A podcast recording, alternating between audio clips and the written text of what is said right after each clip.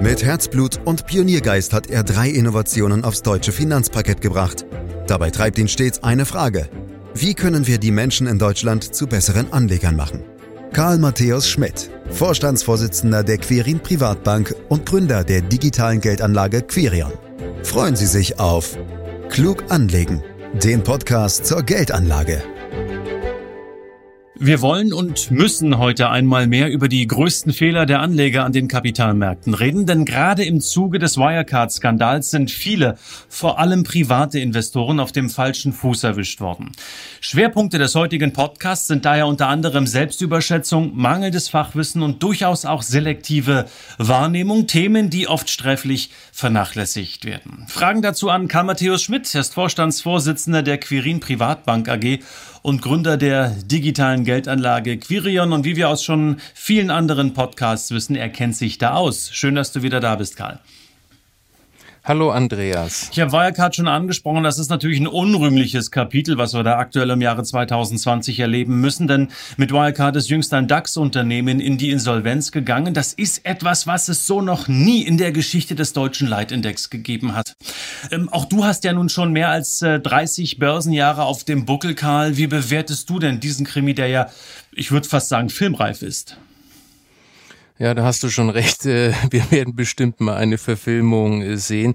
Für mich ist das nicht nur ein Wirtschaftskrimi, sondern es ist wirklich der größte Betrug, den ich zumindest mal in meiner Börsenzeit erlebt habe weil ja die über mindestens zehn Jahre Anleger getäuscht haben, Wirtschaftsprüfer getäuscht, die Aufsicht getäuscht, Analysten getäuscht. Das ist eigentlich unfassbar dass sie alle kritischen Artikel, die ja auch erschienen sind, so wie in der Financial Times, aber auch in deutschen Medien, alles wurde weggewischt und man hat diesen Betrug so lange aufrechterhalten.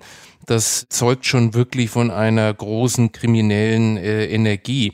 Aber zu deiner Frage äh, bezüglich der Aktienkultur, äh, da habe ich vielleicht doch eine andere Meinung. Ich hoffe, dass es vielleicht nützlich ist und ich bin auch überzeugt davon, dass die Leute endlich aufhören, in Einzeltitel äh, zu investieren oder man könnte fast sagen, zu zocken. Mhm. Wirecard, ich will noch ganz kurz dabei bleiben, war ja so etwas wie der Liebling der Privatanleger. Viele sind dem Unternehmen nahezu blind gefolgt und wenn hier und da mal in den Kommentaren was Kritisches zu lesen war, und du hast die Financial Times angesprochen, die das sehr zeitig aufgedeckt hat, wurde man fast beschimpft, wenn man in der Tat ähm, versucht hat, auch etwas neutraler der FT zu folgen, Karl. Also dieses blinde Folgen. Ist das schon der Anfang vom Ende, wenn man sich in eine Aktie förmlich verliebt hat? Ja, also definitiv. Ich glaube, dass äh, das den Nerv ganz gut trifft, was du sagst. Denn eine große Liebe, die hat definitiv mehr Schatten als äh, Sonnenseiten. Und ich erinnere mich, dass ich mich auch in die eine oder andere Aktie verliebt hat und man, man hofft dann so, dass es gut wird und endlich das eintritt, was man sich erhofft. Und man lernt diesen typischen psychologischen Anlegerfehler, den sogenannte selektive Wahrnehmung. Du hast dich also übermaßen in einen Wert verguckt und dann neigst du irgendwo alle negativen Meldungen auszublenden. Das heißt, wenn du irgendeine Zeitung durchblätterst, dann steht da irgendwas Negatives über deine Lieblingsaktie und dann blätterst du weiter und freust dich auf die nächste gute Meldung, die du über deine Lieblingsaktie liest. So, und dann passiert eben Folgendes, dass du alles ignorierst, was irgendwo Warnung sein sollte und am Ende stehst du vor einem Scherbenhaufen, wie wir das jetzt eben bei Wirecard gesehen. Also du siehst Herzklopfen und Schmetterlinge im Bauch sollten für das Privatleben vorbehalten bleiben. Da macht es nämlich auch viel mehr Spaß. ja, das stimmt allerdings. Aber, aber Karl, großes Aber. Du hast uns in einem anderen Podcast klipp und klar gesagt, und ich zitiere dich, du hast gesagt, ich liebe Aktien, hast du gesagt. Also du liebst auch Aktien. Was ist denn jetzt der richtige Weg? Also klar, ich liebe wirklich Aktien, aber äh, auf dem richtigen Weg. Und da darf ich dir sagen, da ist Streuung, Streuung, Streuung. Das ist die entscheidende Losgröße. Man braucht also ganz, ganz viele Aktien und da reichen viele eben nicht, weil manche denken, dass sie mit 20, mit 30 oder auch mit 50 Aktien am Ende äh, eine Streuung haben. Aber ich selber bin in über 10.000 Aktien investiert Und da hast du über Regionen, über Branchen, über Aktienkategorien äh, am Ende dann auch eine wirkliche Streuung. Daneben sollte man einen äh, regelmäßigen Risikoausgleich äh, durchführen. Das haben wir ja schon öfters mal besprochen. Das heißt, wenn Aktien gestiegen sind, dann haben sie mehr Gewicht. Dann muss ich es wieder reduzieren, um das ursprüngliche Risiko einzustellen. Und der dritte Punkt ist, dass ich diese Umsetzung mit effizienten und kostengünstigen Produkten machen muss. Und viertens, ich muss eben laufend überwachen und eben gegebenenfalls auch mal meine Produkte austauschen, wenn bessere da sind. Aber was du dir merken kannst, je mehr ich Streuung habe, die sogenannte Diversifizierung, desto besser. Und um es anders zu formulieren, Karl, äh, Finger weg von Einzelwerten, oder? Unbedingt. Äh, nach wie vor setzen aus äh, meiner Sicht viel zu viele Anleger auf Einzeltitel. Für die ist immer eine Aktieninvestition mit einem Einzeltitel wird es gleichgesetzt. Und ich glaube, der Fall Wirecard zeigt noch mal mehr, äh, wie fatal das eben ausgehen kann. Und wir haben ja nicht nur die Abstürze von äh, Wirecard, sondern du erinnerst dich auch an die Telekom-Aktie oder jetzt die Volkswagen-Aktie während des Dieselskandal oder auch die Deutsche Bank. Und deswegen ist aus meiner Sicht ganz wichtig, dass Anleger nunmehr verstehen, dass es eben eine Grundregel des professionellen Wertpapiermanagement ist, eben niemals so stark auf Einzeltitel zu setzen. Und das hat eben durch den Wirecard-Fall äh, noch mehr seine Berechtigung, weil diese Risiken sind unmöglich zu kontrollieren und potenziell vernichten. Und für diejenigen, die es nicht lassen können mit Einzeltiteln, dann sage ich, dann sollen sie sich vielleicht fünf Prozent, maximal 20 Prozent des Geldes beiseite tun und da darf man dann spekulieren und vielleicht ein bisschen äh, zocken. Ja, und das Gute ist ja auch, wenn ich den einen oder anderen Einzelwert habe, dass ich mich dann vielleicht doch etwas ausführlicher mit Börsen und Aktien beschäftige. Das kann ich natürlich auch, wenn wenn ich breit streue und wenn ich in ETFs investiere. Viele wollen sich aber ja so ein Stück weit zurücklehnen, so oft mein Eindruck. Karl, einer der erfolgreichsten Fondsmanager unserer Zeit, Warren Buffett, hat mal gesagt, ich investiere nur in Unternehmen, deren Geschäftsmodell ich auch verstehe. Äh, deshalb mal diese Frage mit Blick auf sich mit Börse und Aktien beschäftigen. Warum ist es so wichtig, dieses Verständnis zu erlangen, dieses Fachwissen zu bekommen? Und warum haben dann doch alle in Wirecard investiert? obwohl das Geschäftsmodell doch alles andere als transparent ist? Also ich glaube, dass es überhaupt nicht wichtig ist, äh, sich intensiv äh, mit Geschäftsmodellen und Dinge zu verstehen.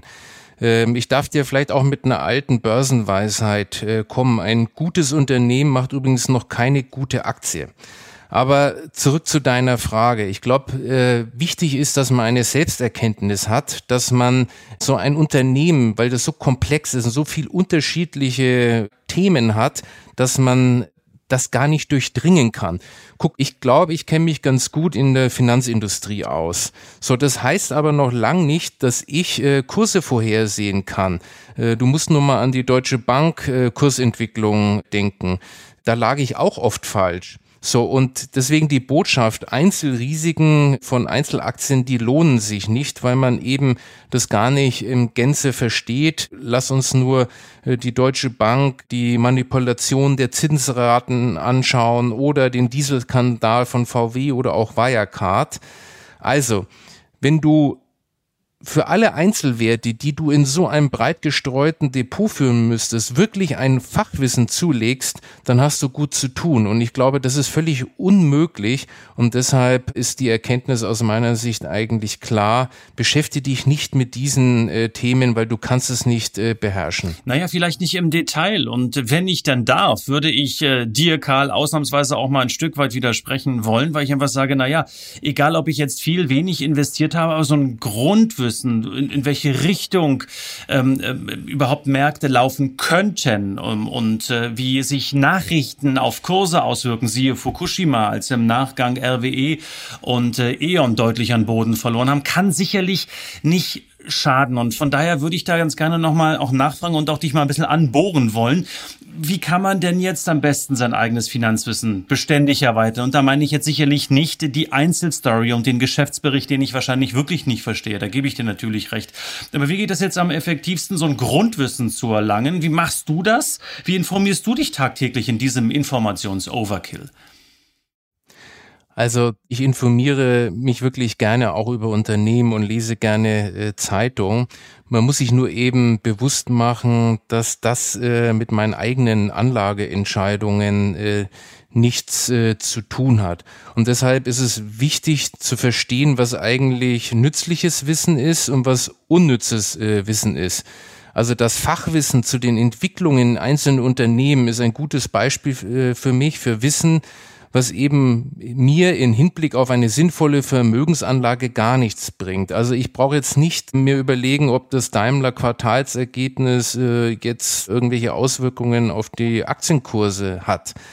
Ähm, was ist aber dann nützliches Wissen? Und das ist für mich Beispiele für Fachwissen, wo ich zum Beispiel sagen kann, einmal das Rumprobieren mit einzelnen Aktien bringt eben keine zusätzliche Rendite, sondern viel mehr Risiken als eine breit gesteuerte Aktienanlage. Das ist also nützliches Wissen. Oder nachgewiesene Nachteile vom prognosebetriebenen Anlagemanagement gegenüber einer langfristigen Durchhaltestrategie so, und was macht auch Sinn, sich zu beschäftigen, über das Rebalancing äh, nachzudenken, also über diesen Risikoausgleich oder dass man sich beschäftigt mit Cost-Average-Effekten von Sparplänen. Also das sind Themen, mit denen sollte ich mich beschäftigen und da gibt's äh, viele äh, tolle Bücher von Professor Weber oder von äh, Dr. Kommer, die man lesen kann. Und was man wirklich nicht lesen sollte, sind diese ganzen Börsenbriefe, denn die haben die Auflage im Kopf und nicht die Rendite des Anlegers. Mhm.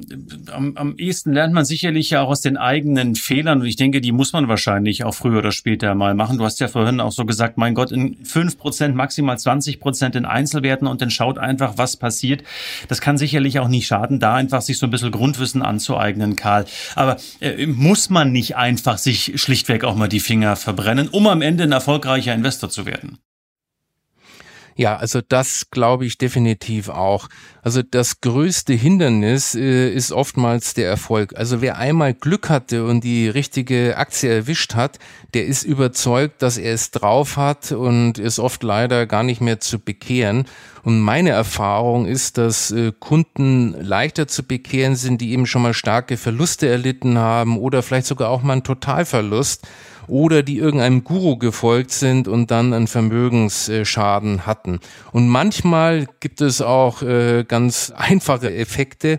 Ich habe zum Beispiel einen Kunden, der wirklich ein erhebliches Vermögen äh, hatte und der wollte wöchentlich über die Entwicklung der Märkte mit uns äh, telefonieren, was wir auch getan haben. Aber irgendwann hatte er auf einmal keine Zeit mehr, hat äh, so eine neue Beziehung äh, gegründet und hatte keine Lust mehr, sich jede Woche äh, mit seiner Anlage äh, zu beschäftigen und hat dann uns das delegiert und dann äh, war zum ersten Mal da sozusagen die Bereitschaft, in ein sinnvolles Konzept zu investieren. Also manchmal sind es die Lebensumstände, die zu, einen zu einem besseren Anleger machen. Also er ist quasi fließend von der Liebe zur Aktie in die Liebe zu einer Frau gewechselt. Ist ja vielleicht auch nicht das, genau. das Schlechteste und auch ein Erkenntnisprozess, Karl. Bei all dem, was du gesagt hast, höre ich immer wieder auch raus, dass die Anleger sich durchaus auch selbst überschätzen oder auch überhöhen und vielleicht gar nicht so richtig ähm, glauben, dass sie eben nichts wissen. Also man sollte ja hin und wieder auch morgens aufstehen und sich sagen, hey, ich weiß, dass ich nichts weiß. Und gerade an der Börse, glaube ich, ist das gar nicht äh, so verkehrt, weil eben halt viele Anleger dort unterwegs sind ähm, und glauben, sie seien schlau und smart genug. Hast du mittlerweile äh, verstanden, dass du nichts weißt? Ja, das habe ich und das war äh, durchaus auch schmerzhaft, äh, Andreas. Aber auf der anderen Seite haben diese Erfahrungen haben schon dazu geführt, dass ich, glaube ich, jetzt behaupten darf und kann, dass ich die Börse verstanden habe. Und dazu gehört, dass eben kurz- und mittelfristige Prognosen keinen Sinn machen. Und wenn ich das akzeptiere, dann ist die Börse aus meiner Sicht ganz, ganz einfach und nicht mehr irgendwie so ein Gebilde, wo ich sage, huch, das verstehe ich nicht. Und dazu gehört eben, dass die Eigenkapitalverzinsung immer höher ist als die Fremdkapitalverzinsung, dass ich einen langen Atem brauchen und äh, Disziplin. Dass ich meine Emotionen kontrollieren muss und dem Herdentrieb äh, widerstehen muss, dass meine persönlichen Bedürfnisse und Ziele wichtiger sind als Trends und irgendwelche Glaskugeln und dass ich lieber in die ganze Welt investiere als in eine Wirecard. Und wenn ich das lebe, dann ist eben aus meiner Sicht die Börse ganz simpel und ich habe am Ende auch eine schöne Rendite im Depot. Naja, wenn es dann immer so einfach wäre, Karl. Aber was führt denn jetzt am Ende äh, zur Selbstüberschätzung? Äh, was ist das aus, aus deiner Sicht? Ist es vielleicht auch eine Mentalitätsfrage und jeder reagiert da auch ein Stück weit anders? Ja, oft sind das wirklich zufällige Erfolge gepaart mit der selektiven Wahrnehmung, die wir vorhin äh, besprochen haben. Oder man kann das vielleicht auch anders erklären, warum fühlen sich die meisten Menschen oder Männer für überdurchschnittliche gute Autofahrer. Also das geht ja schon rein statistisch nicht.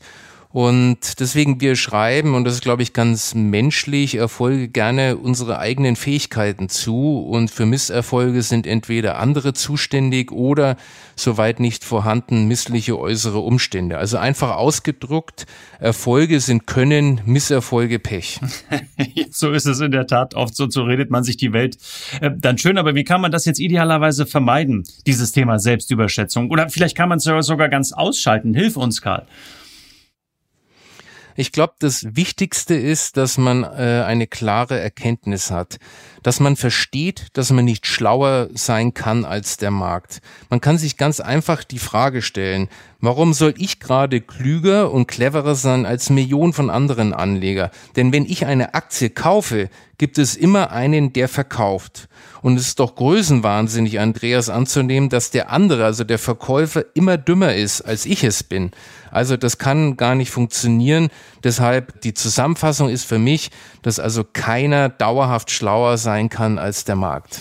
Karl, wie wichtig ist es dabei, auch mal einen Fehler zuzugeben, um es beim nächsten Mal schlichtweg besser machen zu können? Gerade auch wir als Männer, äh, die wir doch, und du hast es gerade im Straßenverkehr angesprochen, doch uns gehe da als diejenigen gerieren, die wüssten, wie es geht. Also ich habe äh, schon Unbehagen, äh, wie du das Wort Fehler verwendest, weil das klingt so, als äh, ging es darum, die richtige Aktie oder Anlage zu erwischen und äh, bei Verlusten hat man eben Fehler gemacht. Verluste können aber auftreten, wenn man keine Fehler gemacht hat. Und ich glaube, das ist eine ganz entscheidende Information. Denn eine gut strukturierte Anlage, die also alle Kriterien erfüllt, die ich aufgezählt habe, wie zum Beispiel die Diversifizierung, die kann natürlich trotzdem fallen und deswegen hast du keinen Fehler gemacht. Und umgekehrt kann aber auch passieren, dass eine schlecht strukturierte Anlage, also sprich eine Einzelaktie, äh, auf einmal Gewinn macht und deswegen ist sie trotzdem eine falsche äh, Anlage, weil irgendwann die Risiken äh, zuschlagen werden. Also Verluste entstehen phasenweise und deswegen sind sie bei einem gut strukturierten Portfolio keine Fehler. Und das ist mir ganz wichtig und gleichen sich eben langfristig aus, so dass ich am Ende doch eine positive Rendite habe. Trotzdem, ich nehme das Wort Fehler nochmal auf, Karl. Da kannst du jetzt hoch und niedrig springen, denn wir wollen den heutigen Podcast abschließen mal als Beichte des Kirin-Chefs ähm, abschließen. Wo ist dir denn jetzt äh, ein Fehler bei der Geldanlage passiert, der dir eigentlich nicht hätte passieren dürfen?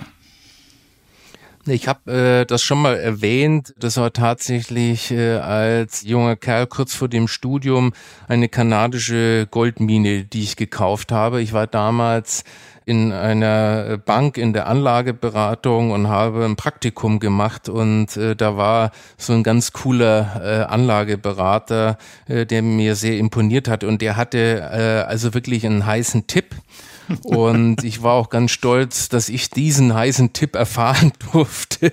Und ja, am Ende habe ich jahrelang in meinem Depotauszug äh, diesen 1 Cent Erinnerungswert äh, gesehen bis ich mich irgendwann doch äh, durchgerungen habe, diesen wertlos ausbuchen zu lassen. Also ja, man wird aus Fehlern klüger. Ja, und man sollte keinem heißen Tipp folgen, egal woher er herkommt.